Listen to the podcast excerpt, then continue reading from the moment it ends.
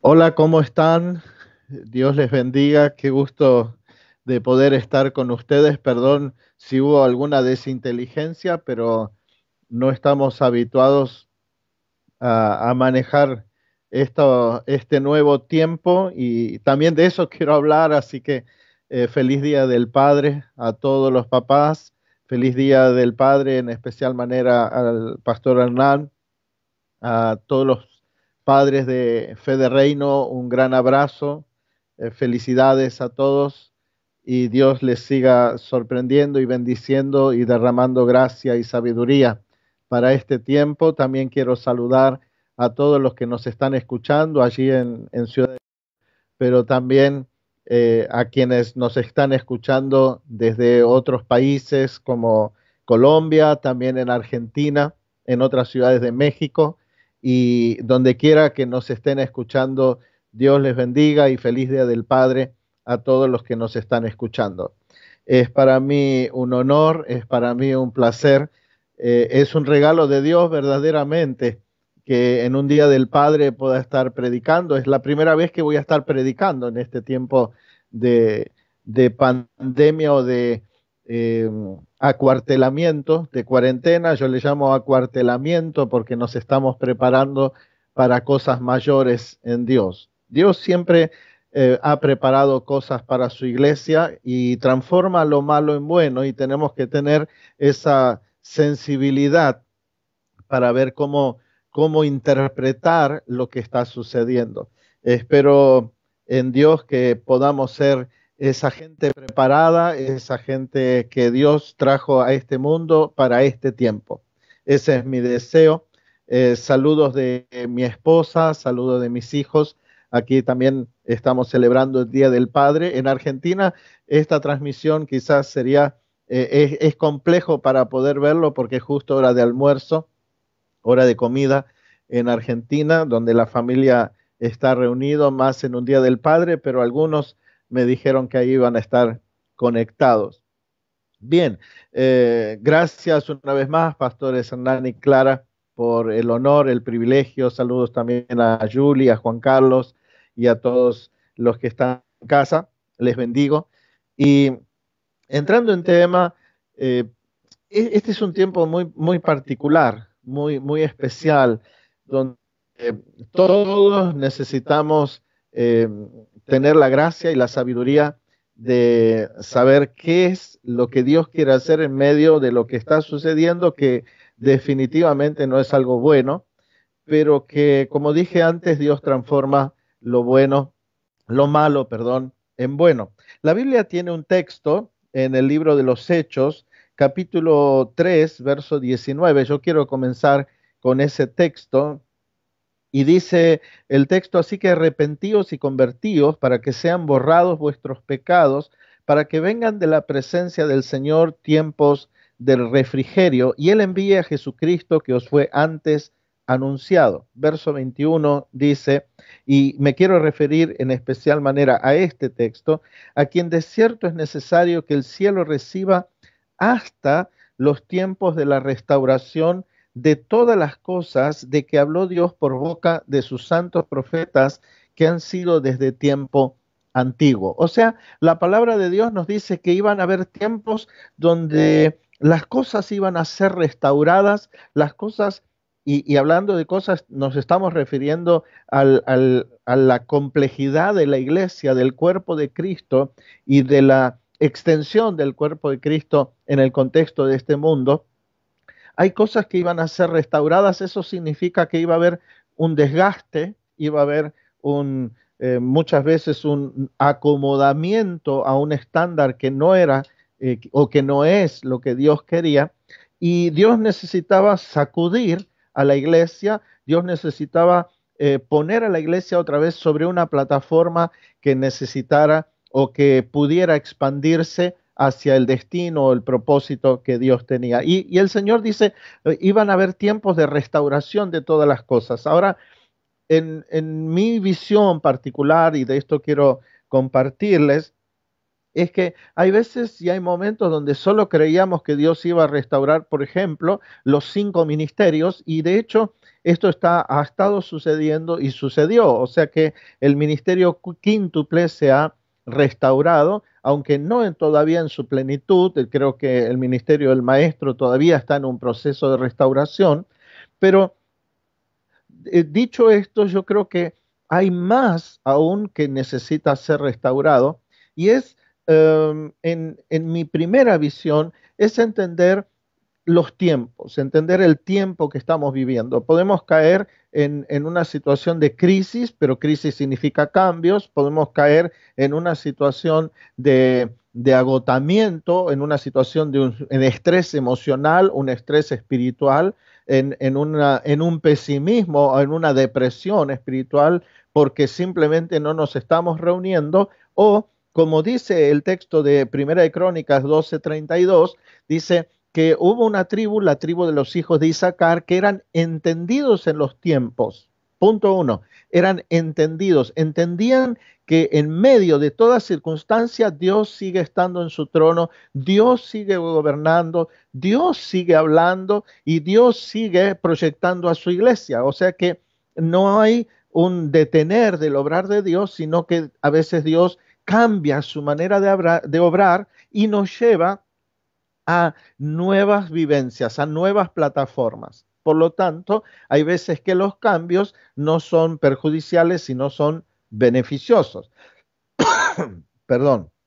Entonces, pero también dice la palabra, y que sabían lo que Israel debía hacer. O sea, entendían el tiempo, disculpen, entendían el tiempo, pero también sabía lo que había que hacer. Entonces, en este momento hay, un sacudimiento, se está cambiando, hay, hay un, un, cambio no de valores, sino de prioridades. O sea, los valores permanecen, pero las prioridades están cambiando. Algunos están entendiendo como que es un ataque del diablo el sacarnos de las iglesias y yo creo que quizás no es tan así. Si el diablo nos sacó de la iglesia o es Dios el que sacó de la iglesia, a su iglesia, que somos nosotros, iglesia no es el edificio, sino iglesia somos nosotros, y nos empieza a reposicionar y dejamos de ser monasterio, o sea, eh, una iglesia de clausura, y empezamos a ser una iglesia de apertura, una iglesia ministerio, de servicio. Ahora, muchas veces entendimos que el servicio era dentro de la iglesia y el Señor siempre nos ha hablado de que el rol de la iglesia se ejecutaba fuera de la iglesia, se ejecutaba en el ámbito de la sociedad, en el ámbito de la ciudad en el cual fue puesta. O sea, vuelvo a repetir esto, nos sacó de una visión de monasterio, que significa de clausura, de estar encerrados, y nos volvió a poner como ministerio a servir a quienes, a quienes estamos eh, sirviendo, que es a nuestra ciudad. Por lo tanto, eh, por lo tanto, este es el primer punto. O sea, todo está siendo sacudido. De hecho, Fíjense ustedes que en este momento estamos llegando a muchísimo más personas que si estuviéramos en el contexto de nuestra congregación. No está mal el congregarse, no está mal tener un edificio. El tema es el paradigma. El tema es, el punto en cuestión es el paradigma de decir, eh, estamos dentro y nos miramos hacia adentro, pero perdimos la mirada hacia afuera. Hoy día creo que lo que estamos haciendo en este momento vino para quedarse, no hay cambios, vamos a volver a congregarnos en nuestras iglesias cuando esto termine, pero va a ser un pastoreo mucho más amplio, mucho más abierto que lo que hacíamos antes. Antes teníamos una congregación de X cantidad de personas y las pastoreábamos y las veíamos mano a mano. Hoy día vamos a pastorear personas aún lejanas en eh, territorios eh, o en otros países y las vamos a poder pastorear como si estuvieran con nosotros. Ese es uno de los paradigmas. De hecho, también la educación virtual ha cambiado, o sea, la educación ha cambiado. Hoy día los chicos están estudiando desde sus casas, nosotros podemos tener seminarios seminarios que, o universidades cristianas donde cada casa puede convertirse en un aula.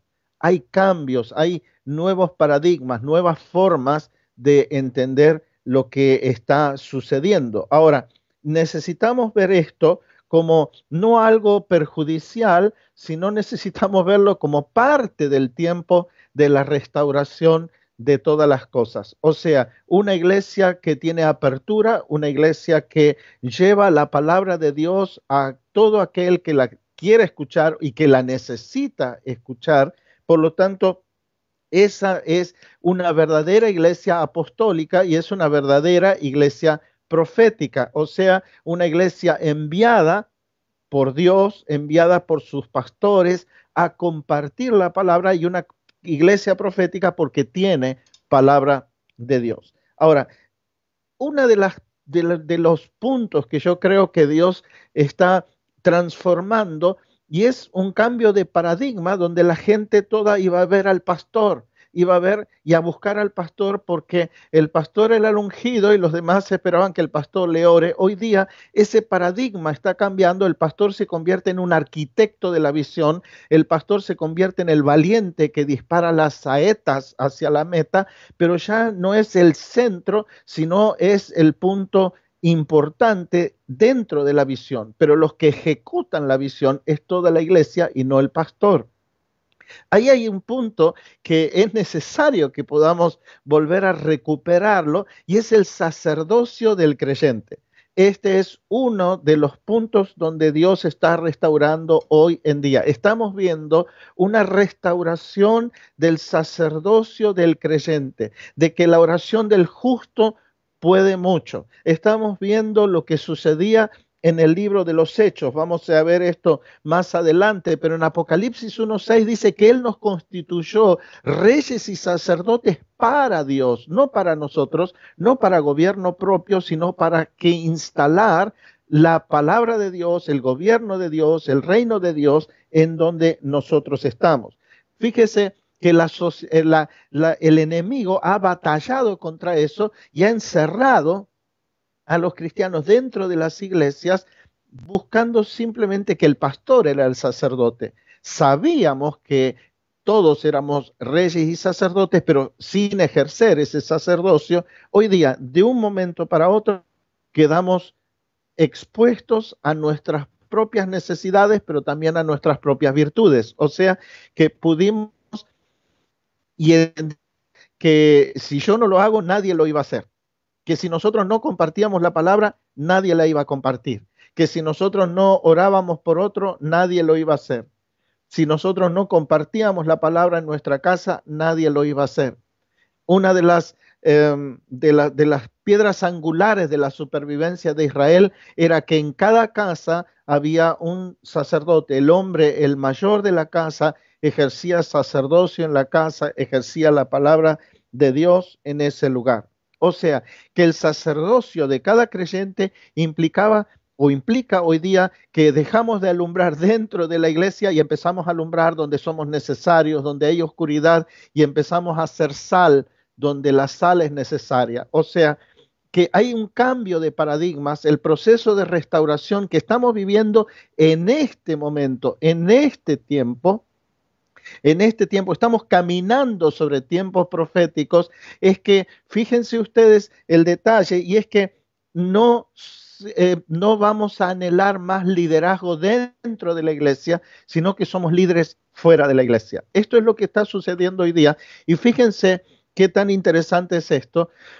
que muchas iglesias me han comentado, muchos pastores, amigos, que están creciendo las iglesias sin que la iglesia esté abierta. O sea, em, hay iglesias que están multiplicando sus células, líderes de células con células que se están formando nuevas y que ni se conocen entre ellos. Todo es virtual, pero están siendo ministrados, están siendo bendecidos, están siendo enseñados, están siendo discipulados, aún sin verse las caras todavía. Creo que va a ser una tremenda fiesta cuando nos encontremos porque cuando volvamos a reunirnos vamos a encontrar a muchos, muchos hermanos que aún no conocemos, pero que estamos están involucrados en este mismo momento siendo bendecidos, ministrados, enseñados, discipulados por líderes que quizás no estaban tan activos dentro de la iglesia porque no había espacio de actividad. Pero este tiempo, este tiempo de Dios uh, ha sido crucial para saltar el límite de que cada creyente ejerce su sacerdocio. O sea, eh, el sacerdocio es nuestra identidad en Cristo y necesita verse, necesita manifestarse. Y esto hace a la salud de la iglesia. Esto hace a una iglesia saludable, a una iglesia plena, donde cada uno da y cuando uno da recibe y cada vez tiene más aceite y alumbra más. Esto es un círculo virtuoso, no vicioso, sino es un círculo virtuoso que genera mayor y mayor y mayor bendición para la iglesia. Entonces, los pastores no estamos tan dedicados a pastorear simplemente si no estamos dedicados a proyectar, a enviar. Estamos dedicados a que nuestra gente sea preparada, sea formada para que sean luz a las naciones, sean luz en su lugar de, de convivencia. Perdón. Entonces, otro punto, y es el punto que también tiene mucho que ver con este día, es que ha sido desafiada la paternidad, el rol del hombre. Y el hombre de repente, el trabajo le dijo, no puede venir más al trabajo, el hombre quedó en su casa, quedó con la esposa, quedó con los hijos, todos juntos. Ahora, desde el principio de los tiempos, la paternidad ha sido desafiada. El, el rol de padre ha sido desafiado, ha sido eh, empequeñecido solamente como un proveedor. Hoy día el Señor está restaurando y si vos estás mirando en este momento, quiero decirte que el Señor está restaurando tu identidad de padre, está restaurando tu identidad de hombre para poder ejercer tu sacerdocio en tu hogar y ser un protagonista eh, serio, un protagonista único en tu hogar para marcar el destino de tu familia, el destino de tus hijos. Necesitamos levantarnos y esto es parte del plan de Dios y esto es lo que está sucediendo hoy día. Antes el padre salía muy temprano y volvía tarde. Estos meses simplemente yo creo y estoy convencido de esto, estoy persuadido de que Dios está haciendo cambios radicales en los hogares, está haciendo cambios plenos en los hogares donde el hombre comienza a ejercer su rol y, empieza a ejercer su autoridad, no el machismo, no una deformación de la hombría, sino esa hombría que Dios ha puesto en cada uno de nosotros. O sea que ese ejercer sacerdocio también genera multiplicación individual, genera crecimiento congregacional. No es el crecimiento de la congregación lo que influye, sino el crecimiento de cada uno de nosotros lo que va a influir en las congregaciones. Nuestras congregaciones se van a multiplicar en este tiempo, en tiempos de pandemia, en tiempos de crisis, en tiempos de miedo, en tiempos de enfermedad, es donde la iglesia, en tiempos aún de persecución, es donde la iglesia se va a levantar con tanta fuerza en un poder inusitado, donde el poder de Dios estará sobre cada uno de nosotros para ministrar y para dar lo que de gracia hemos recibido. O sea que la manifestación es individual, la manifestación del sacerdocio es individual y el resultado congregacional. O sea, Dios se manifiesta individualmente en cada uno de nosotros, el resultado será congregacional. Quiero pasar a otro punto para no extenderme demasiado, y es este. La palabra de Dios habla acerca de que la tierra es nuestra casa, que él constituyó un tabernáculo porque él quería una casa donde habitar, luego nos constituyó a nosotros como templo, como casa de Dios, como puerta del cielo. O sea, que cada uno de nosotros necesitamos entender que la palabra casa, la palabra hogar, no es edificio, sino es habitación. Es un lugar donde Él quiere habitar, donde Él quiere establecer su reinado, donde Él quiere habitar y establecer su presencia. No es un lugar de visita, no es lugar de paso, sino es habitación.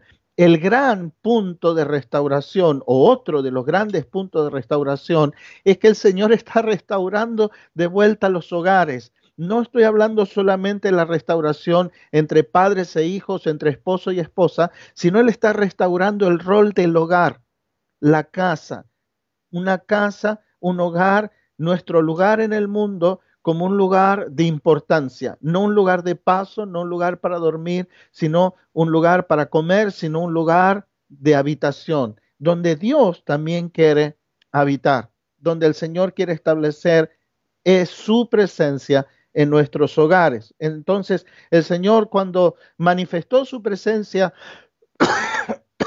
perdón, cuando manifestó su presencia, Jacob dijo, esto no es sino casa de Dios. O sea, la manifestación de la presencia de Dios constituyó una casa. Por lo tanto, en este momento el Señor quiere manifestar su poder no solamente en un edificio donde nos congregamos, sino en el lugar primario, en el lugar primero, en la primicia nuestra, que es nuestro hogar. Él quiere manifestar su presencia. Fíjense que el derramar del Espíritu Santo se dio en una casa. El derramamiento, el aposento alto no era una iglesia, era una casa era, una, era la habitación de los huéspedes de esa casa. La cena del Señor, la última cena fue en otro aposento alto, en un lugar de, en una casa. O sea, el, el, inicio de la iglesia se dio en una casa. Y la pregunta es, muchas veces nosotros tenemos la idea que voy a buscar la presencia de Dios a la iglesia, voy a la iglesia y dejamos de entender que en este tiempo donde tú estás, tú eres iglesia y donde estamos congregados hoy día somos iglesia.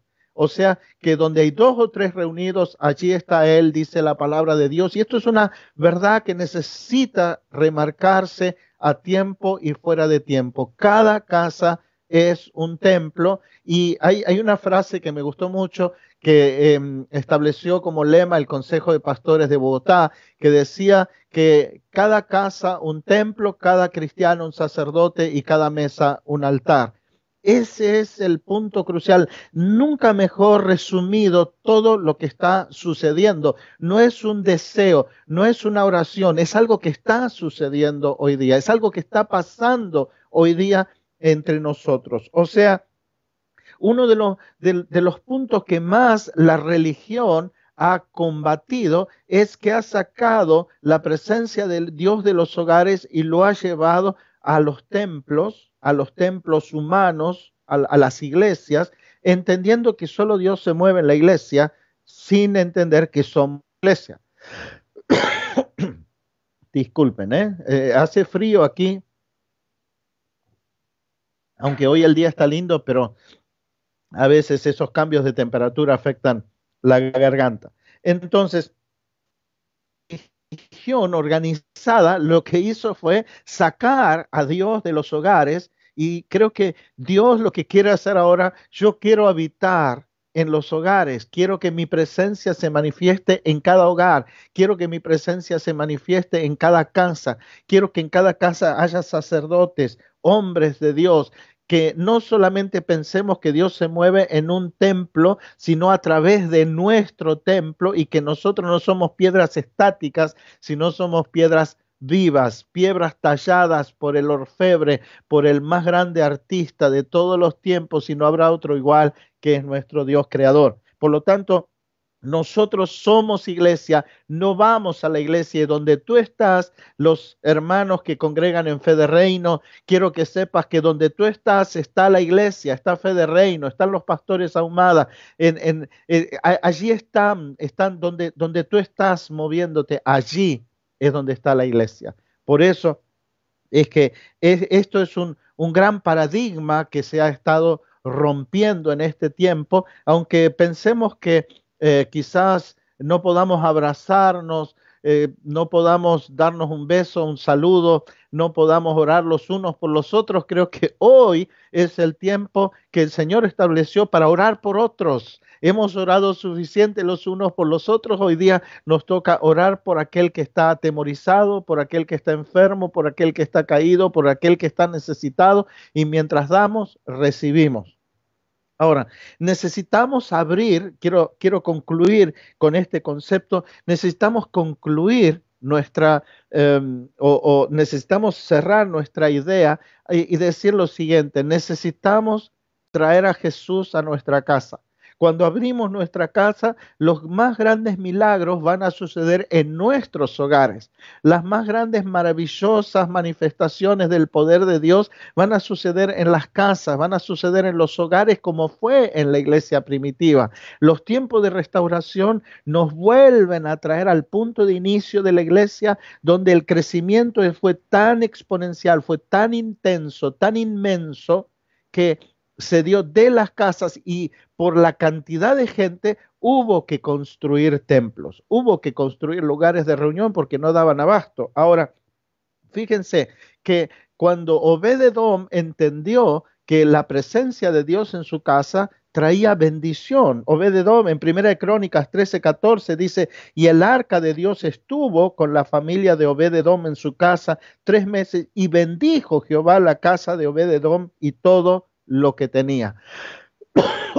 lo que bendice, lo que trae bendición sobre nuestra casa es la presencia de Dios. Y la presencia de Dios no viene porque simplemente eh, en, en, este caso traemos un amuleto, nada, la presencia de Dios está sobre nosotros y necesitamos que se manifieste en nuestros hogares creyendo, estableciendo el reino de Dios y su justicia en nuestra casa, sabiendo que nuestro hogar es un lugar donde Dios quiere manifestarse. Ahora, la palabra de Dios nos enseña esto, que Él bendijo, o sea, la presencia de Dios que Obededón permitió que estuviera en su casa, bendijo a Él y bendijo a sus hijos. Hoy día padres, esposos, cuando traen presencia de Dios a su casa, no solamente la casa, no solamente va a ser bendecido el matrimonio, el padre, la madre, sino los hijos van a ser eh, bendecidos, las generaciones van a ser bendecidos. O sea, en otras palabras, yo no busco la presencia de Dios en la iglesia, sino que la llevo a la iglesia desde mi casa, salgo de la iglesia y llevo la presencia de Dios a mi casa, donde yo estoy la presencia de Dios está, pero necesitamos activar esa presencia en nuestros hogares. El Señor le dijo a Saqueo, Saqueo, hoy es necesario que yo pose en tu casa, hoy es necesario que yo vaya a tu casa. Y creo que este es el mensaje de este tiempo de restauración de todas las cosas. Jesús dice, es necesario que yo pose en tu casa, es necesario que yo pueda estar en tu casa. En Lucas 19, 5 al 9 es lo que dice, es necesario que yo vaya a tu casa. Cuando eh, Pedro y Andrés disculpen por mi garganta, pero cuando Pedro y Andrés invitaron a Jesús a la casa, dice, su suegra, la suegra de Pedro se sanó, pero luego dice que se agolpó muchísima gente en la puerta de su casa por el milagro que Dios había hecho. O sea, empezaron a agolparse las células, hablando en términos que hoy conocemos, la célula empezó a crecer el grupo empezó a crecer. Esto no es una estrategia, sino es un reposicionamiento del creyente, entendiendo que la autoridad la tenemos todos nosotros para este tiempo. Para este tiempo fuimos llamados, para este tiempo el Señor nos dio vida y para este tiempo el Señor confía en nosotros para que podamos extender su reino.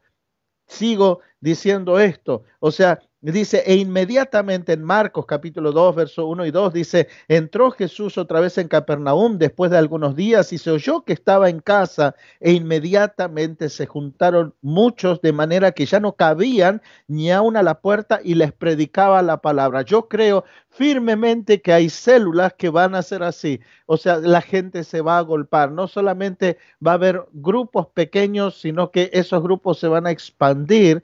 ¿Por qué? Porque la gloria de Dios será vista sobre nosotros en tiempos de cuarentena, en tiempos de acuartelamiento. Los soldados se están preparando para un nuevo nivel de guerra espiritual, pero también un nuevo nivel, de manifestación de la gloria de Dios. Sé que Allí alguno de ustedes estará diciendo un amén ahora. No los puedo ver, pero imagino muchos amenes del otro lado diciendo, somos los protagonistas de la historia de este tiempo. Seremos los protagonistas, perdón, del crecimiento de la iglesia. A veces esperamos que los pastores solamente nos hagan crecer la iglesia, pero nuestro crecimiento, nuestro el permitir que la gloria de Dios se manifieste a través de nosotros hará la obra por sí misma, no es algo que tenemos que hacer, sino permitir que Dios lo vuelva a hacer.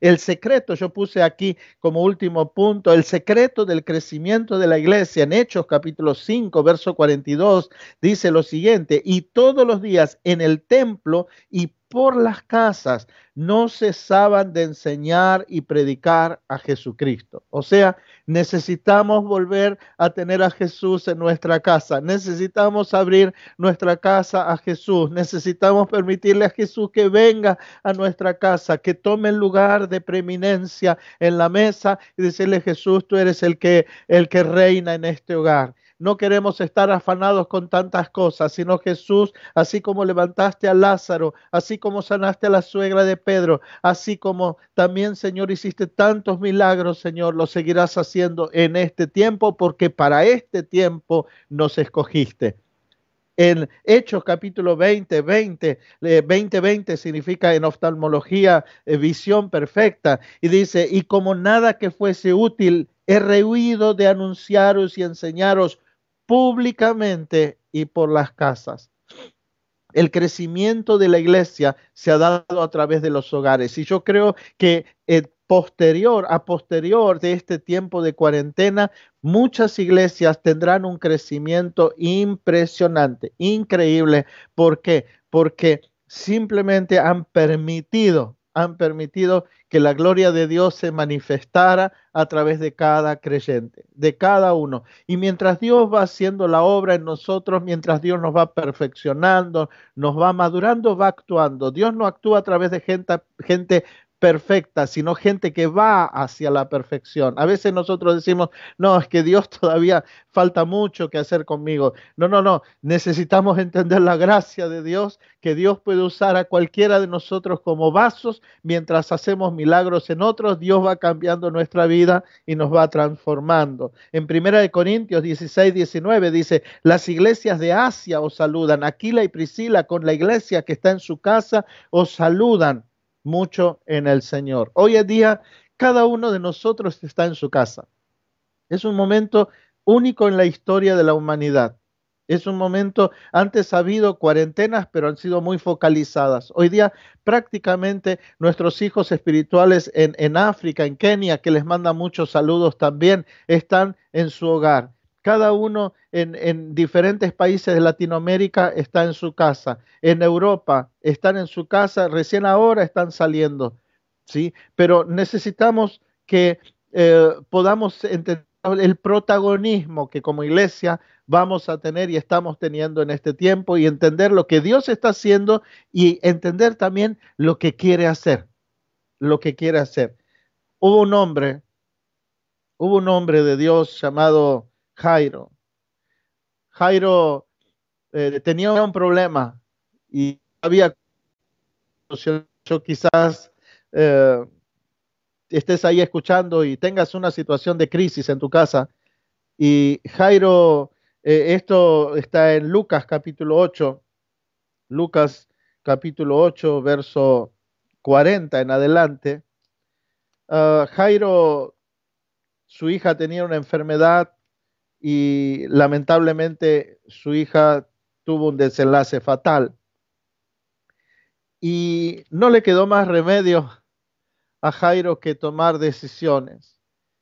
Y quizás todavía estamos ahí como que no sabemos qué hacer. Simplemente nos lamentamos, miramos un culto por internet, pero estamos ahí estáticos en nuestra casa. Pero hay un momento que necesitamos salir a buscar a Jesús y Jairo decidió salir a buscar a Jesús para llevarlo a casa. Y normalmente a veces las cosas no son tan fáciles. A veces dice la palabra de Dios eh, que en el verso 41 de Lucas capítulo 8 dice, vino un varón llamado Jairo, que era principal de la sinagoga, y postrándose a los pies de Jesús le rogaba que entrase en su casa. Y la mejor manera de que Jesús venga a nuestro hogar es postrarnos ante Él y decirle, Jesús, ven a mi casa. Jesús, ven a mi casa, te necesito. Hay una situación que yo no puedo arreglar. Y, Jairo era un hombre eminente, era un hombre prominente, un hombre que tenía eh, títulos, que tenía prestigio, pero hay un momento que lo único que necesitamos es que Jesús venga a casa. Y Jairo eh, creo que es un paradigma para nosotros como padres en este Día del Padre, que podamos nosotros no esperar que otros lo hagan, no hacer un llamado por teléfono para que otro venga, sino decir Jesús, ven a mi casa. En ese momento, Jesús, aún mientras estabas buscando que Jesús venga a tu casa y, y que Jesús arreglara la situación, Jesús estaba haciendo milagros en otros y tú estabas esperando todavía que Jesús interviniera, pero Jesús va camino a tu casa. Jesús está listo para ir a tu casa y tú como padre estás en la correcta posición de decirle, Jesús, ven a mi casa, yo te necesito. Necesito que vengas y poses en mi casa. No necesito que solamente vengas a hacer un milagro, sino Jesús, ven a mi casa quiero decirte que la insistencia y la persistencia y la resistencia generan milagros. Cuando tú sigues insistiendo, aunque veas que Dios hace milagros en otros y tú todavía no lo viste, yo quiero decirte en esta mañana a ti que me estás mirando a través de tu computadora, allí en tu casa, de tu teléfono, quiero decirte que Dios quiere hacer un milagro en tu casa y Dios quiere hacer que lo imposible sea posible. Y el Señor sigue diciendo, no temas, solo cree no temas.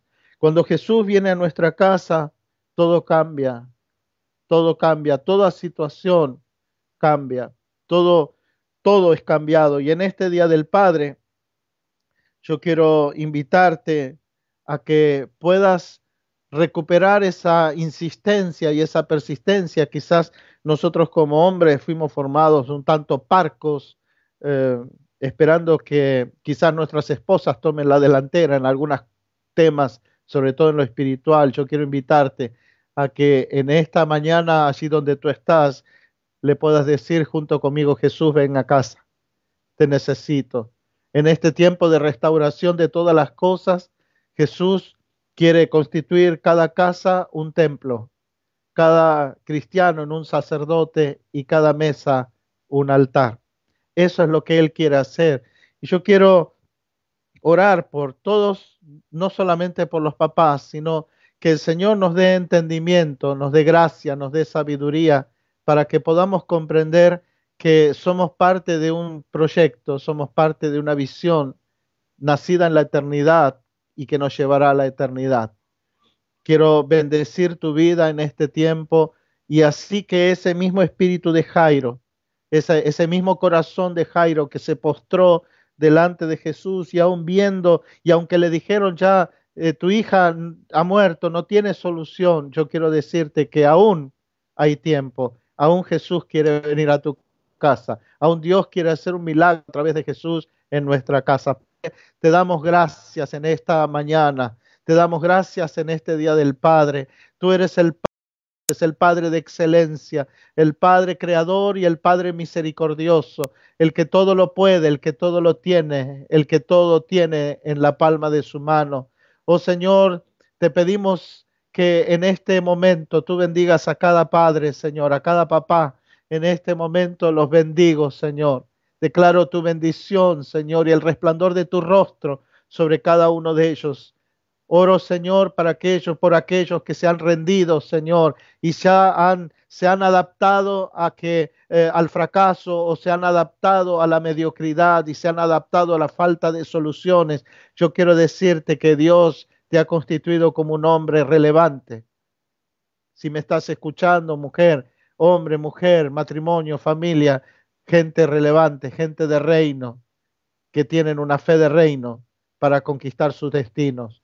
Oro, Padre Santo, en el nombre de Jesús, para que en este momento levantes, Señor, levantes bandera sobre cada hogar, que cada hogar sea un templo, Señor, y que el día de mañana, Señor, cuando ya todo esto termine y regresemos a reunirnos, a congregarnos, Señor, con tanto gozo, con tanta alegría, con tanta fiesta, Señor.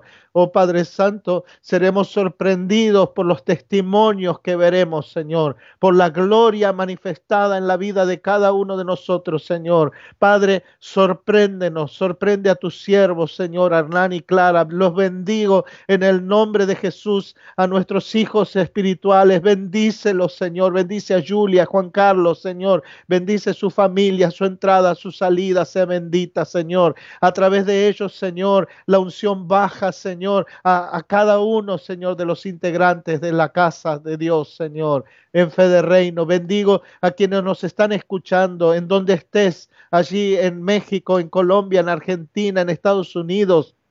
Padre Santo, que tu unción paternal, Señor, se manifieste sobre y a través de cada uno de nosotros. Les bendigo y doy gracias a Dios por el honor de haberme permitido compartir la palabra en un día del Padre es para mí y ha sido el regalo más, más hermoso, más maravilloso que me pudieron haber dado. Un honor. Y quiero simplemente decirles gracias, pastores Hernán, Clara. Esto ha sido increíble y me siento absolutamente honrado por haber sido parte de ustedes y ser parte de ustedes, pero en este día tan especial. Que Dios les bendiga que Dios les guarde, que resplandezca su rostro sobre cada uno de ustedes y los colme de su paz. Seamos entendidos en el tiempo y sepamos lo que Dios quiere que hagamos conforme a su palabra. Que Dios les bendiga.